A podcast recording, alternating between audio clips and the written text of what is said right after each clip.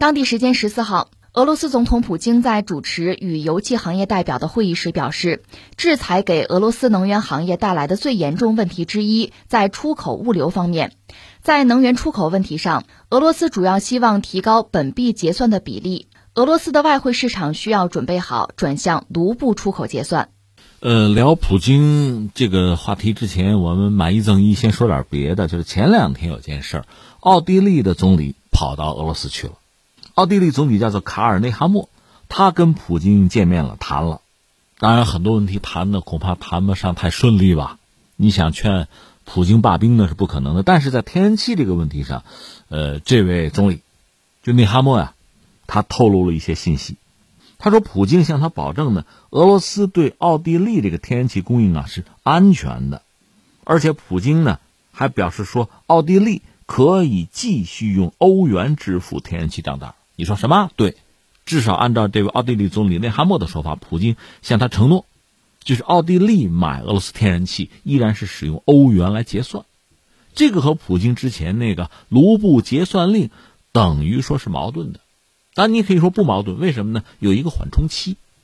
原来说四月一号就要用卢布，这不欧洲就急了吗？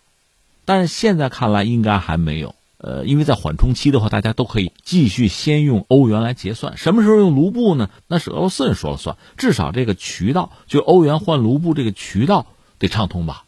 而奥地利这个角色又很特别，它本身是一个中立国，永久中立。二战之后，那是不是普京对于欧洲的这些中立国会网开一面？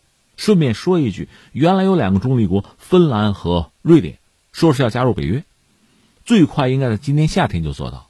那就放弃了中立国的地位了。那普京对他们的态度和对中立国的态度，肯定是不同的。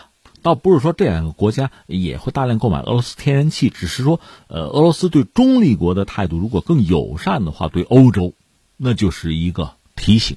这是不是也是分化北约和欧盟的一个措施吧？一个技巧。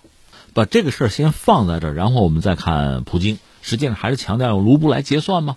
呃，普京现在应该说有他的困扰，有他的难度。我们就不说战场，就是说现在俄罗斯等于和西方在进行一次大规模的金融战，或者我们可以说这是货真价实、名至实归的货币战争，就是呃，俄罗斯用自己的卢布或者叫天然气卢布吧，来挑战一直以来的西方的货币霸权，特别是美元霸权。从俄罗斯这个角度讲，哈，它其实。只有不多的时间了，甚至是倒计时了。如果说欧洲彻底放弃俄罗斯天然气的话，他这招可就不灵了。但是现在这招是灵的，而且卢布绑定了天然气。你看，不是粮食，也不是油或者别的什么，而是天然气。因为欧洲对天然气的需求是旺盛而直接的，规模也很大，所以用天然气来稳定卢布，现在是做得到的。一直到西方，特别是欧洲彻底放弃对俄罗斯天然气的依赖为止。所以他要干，就得这段时间干。实际上，普京也没有更多的选择，因为那边西方已经撕破脸了。甚至我们不是说吗？连最基本的这个私人财产神圣不可侵犯这样一个信条都已经被背弃了。这最新的消息，呃，拜登大概表达一个意思，还有那个沙利文，那个总统国家安全事务助理沙利文都在说，说这个已经把俄罗斯寡头的这个资产不是没收了吗？这个钱就不要还了，我们拿它做点更重要的事情吧。要挪作他用，干什么还不知道。但这个做法本身已经让人瞠目结舌了。呃，话又说回来，这已经不是他第一次了。之前对阿富汗那七十亿美元，俄罗斯、美国已经私自挪用了。你看，呃，从阿富汗撤军，现在是塔利班当政，那么阿富汗那个前政权呢，还是有七十亿美元的资产吧？这个资产美国已经把它分了三十五亿美元，干嘛呢？是要赔偿九幺幺事件的受害者。另外还有三十五亿美元呢，搞一个信托基金，说是要这个救济阿富汗的民众。反正我就自作主张，我把你的钱我就用了，按我理解的正义的方式来用。当然，我相信塔利班的正义和美国人的正义应该不一样。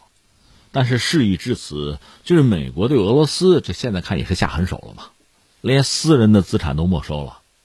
这想什么时候什么相逢一笑泯恩仇，那一天恐怕一时半会儿来不了。在这个状况下，俄罗斯只能是背水一战。那我们只能说，普京现在做的事情类似谁呢？类似当年的萨达姆或者卡扎菲。你说啊，这从何谈起啊？对，萨达姆也好，卡扎菲也好，他们都是被西方推翻的政权，而且呢，身首异处。那他们两个人啊，我说萨达姆和卡扎菲，他们的所作所为，确实离经叛道。而且像卡扎菲这样的人，那个洛克比空难，事后证明就是利比亚特工干的呀，那是针对平民，确实下死手了。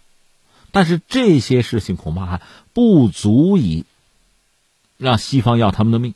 真正惹恼西方的是什么？是他们都想用非美元来进行石油的结算，这是很关键的，就是要摆脱所谓的石油美元，用其他的货币完成石油贸易的结算。卡扎菲和萨达姆他们的国家之所以曾经强盛一时，就是因为有油可卖啊。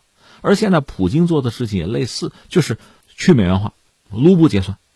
或者用其他，就对于友好国家来讲，可以用友好国家的货币来结算，这是可能的。这商量吗？